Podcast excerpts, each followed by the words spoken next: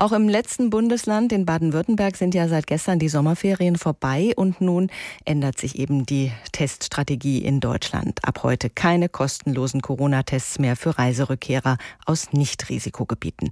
Außer in Bayern, dort können sich weiterhin alle Rückkehrer testen lassen, wenn sie es denn wollen. Bei Reiserückkehrern aus vielen europäischen Ländern hatte man bis dato eine durchaus hohe Ansteckungsquote festgestellt. Mit Ende der Ferien, so die Hoffnung, wird sich das Problem möglicherweise von selbst erledigen. Darüber spreche ich mit Professor Bodo Plachter, Virologe an der Universitätsmedizin in Mainz. Schönen guten Morgen. Schönen guten Morgen. Wie bewerten Sie das, dass sich die Rückkehrer aus Gebieten, die nicht zu Risikogebieten erklärt worden sind, nicht mehr kostenlos testen lassen können? Ja, grundsätzlich ist es natürlich so, dass zunächst mal die Frage nicht ist, wo komme ich her, sondern wie habe ich mich verhalten. Das heißt also mit anderen Worten, äh, habe ich mich ins Risiko be begeben oder war das alles im Prinzip äh, mit den entsprechenden Hygienemaßnahmen? Und dann ist es natürlich nicht so wichtig, ob ich jetzt in Italien Urlaub gemacht habe oder an der Ostsee oder in den Alpen. Das heißt, es ist natürlich das Risiko, das ich selber eingegangen habe. Äh, sodass das natürlich äh, ja im Prinzip zu hinterfragen ist, ob man wirklich breit und kostenlos testen müsste. Der Bundesgesundheitsminister hat auch angedeutet, dass es möglicherweise eine andere Strategie generell geben wird bei den Tests, also nicht mehr sofort nach der Ankunft testen, sondern erst fünf Tage Quarantäne und dann Test. Ist das sinnvoller?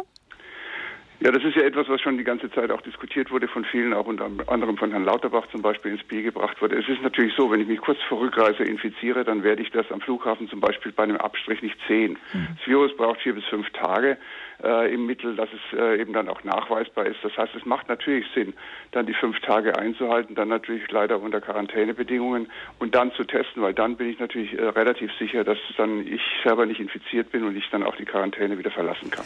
Das Problem bei der Quarantäne ist, halt nur, dass das auch kaum kontrolliert werden kann und viele Menschen ohne Krankheitsanzeichen eine Quarantäne nicht wirklich einsehen. Das ist problematisch, oder? Das ist natürlich problematisch. Diese Kontrolle ist schwierig, äh, überhaupt keine Frage. Und wenn ich nicht selber weiß, dass ich mich infiziert habe und also symptomlos bin, dann ist das Problem. Aber das Problem ist natürlich schon die ganze Zeit während der Pandemie.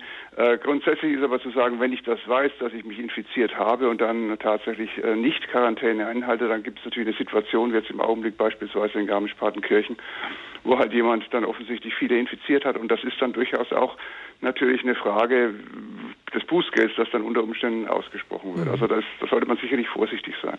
Was weiß man denn inzwischen darüber, wie ansteckend jemand sein kann, der zwar infiziert, aber symptomfrei ist?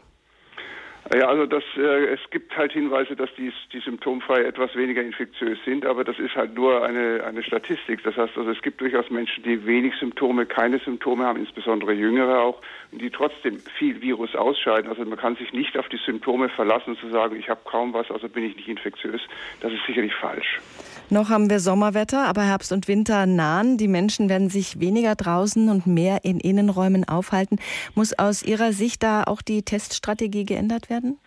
Ja, das wird natürlich jetzt generell ein Problem, äh, Innenräume. Das Problem aber auch ist, dass äh, natürlich, und das wurde ja auch gerade gesagt, wir natürlich nicht unlimitiert, unendlich viele Teste und Testkapazitäten im Augenblick verfügbar haben. Es kann sein, die Industrie entwickelt natürlich, es kann sein, dass sich da neue äh, Entwicklungen ergeben.